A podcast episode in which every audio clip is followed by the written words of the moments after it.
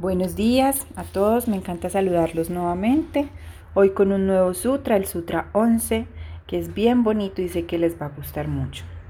Eh, incluso habla algo del yoga, pero más allá del yoga nos lleva nos invita a pensar y a vivir de una manera más presente. Entonces se los comparto. Memoria es no dejar que un objeto experimentado sea llevado de la propia conciencia. La memoria incluye el recuerdo de las experiencias a través de los cinco sentidos, al igual que otros conceptos e ideas. La memoria es una función del deseo. Tendemos a recordar nuestros gustos y nuestras aversiones. Nuestra manera de filtrar nuestra experiencia presente y de crear asociaciones entre nuestras experiencias y nuestros recuerdos refleja esto. Las memorias generalmente se engloban en dos categorías, las que se recuerdan voluntariamente y las que se recuerdan involuntariamente. Estas últimas son normalmente estimuladas por asociaciones con experiencias presentes y alimentadas por las emociones cargadas de deseo que son almacenadas en el subconsciente. Las memorias y las emociones de deseo constituyen lo que en yoga llamamos samskaras o tendencias subconscientes que nos impulsan. El yoga implica limpiar la conciencia de una de las impresiones subconscientes o samskaras a través del desapego y del vivir más y más conscientes en el presente.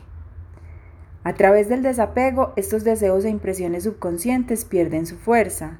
La memoria se vuelve más y más del tipo voluntaria.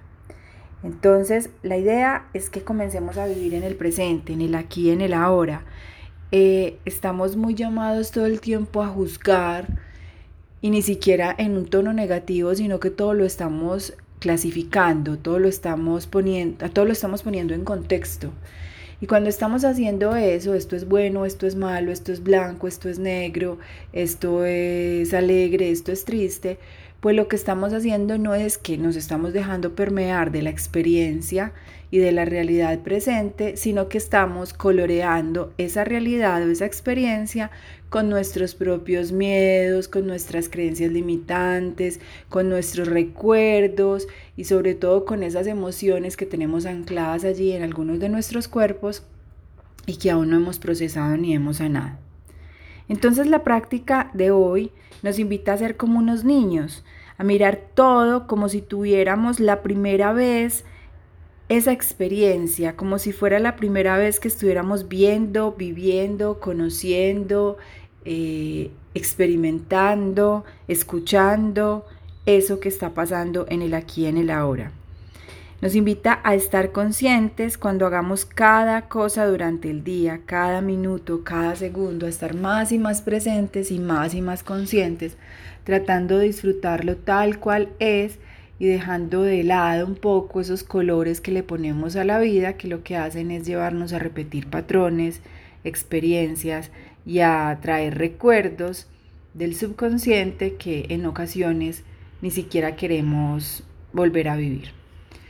Bueno, nada, los invito entonces al aquí a la hora. Yo creo que lo hemos hablado mucho durante varios sutras, pero pues qué rico que siempre estemos como en esa dinámica, en esa dinámica de constante observación, de estar despiertos, de estar presentes para nosotros, para los otros y para la vida misma.